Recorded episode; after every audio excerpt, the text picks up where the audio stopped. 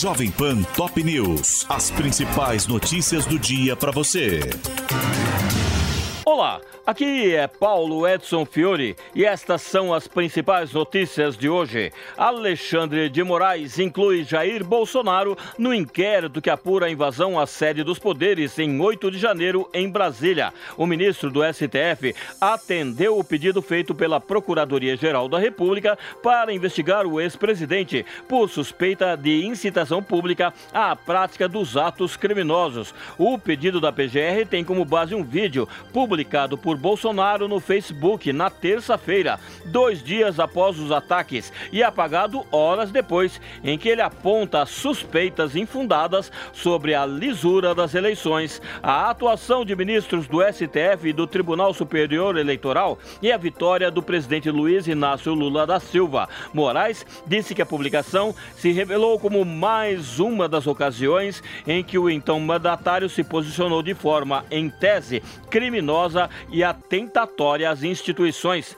A defesa de Jair Bolsonaro negou relação do ex-presidente com a depredação na Praça dos Três Poderes e atribuiu o vandalismo a infiltrados. O advogado Frederico Assef, que representa Bolsonaro, disse que os protestos ocorridos em Brasília no domingo foram espontâneos. Ibanez Rocha prestou depoimento à PF nesta sexta-feira e disse que recebeu informações falsas do secretário interino da Segurança sobre os ataques. O governador afastado do DF afirmou que o suplente de Anderson Torres só o avisou da perda de controle quando os bloqueios policiais já haviam sido furados e que o Exército impediu a retirada do acampamento em frente ao QG.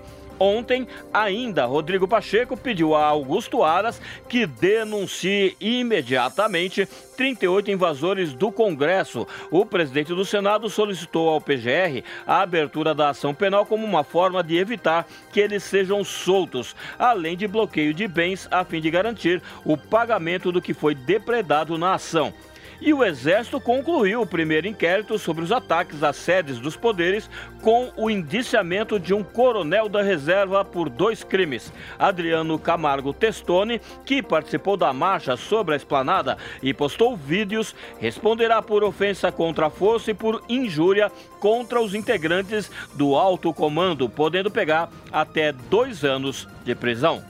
Promotores do Rio de Janeiro pedem demissão em massa após governador optar por segundo da lista tríplice para procurador-geral da Justiça. Cláudio Castro diz que a recondução de Luciano Matos ao cargo foi uma escolha democrática e trata o pedido de exoneração de 29 integrantes do MPE como um problema interno do órgão. Os promotores do Grupo de Atuação Especial no Combate ao Crime Organizado, GAECO, alegam que Matos não cumpriu o compromisso de apoiar o candidato mais votado da lista tríplice na eleição interna do MP.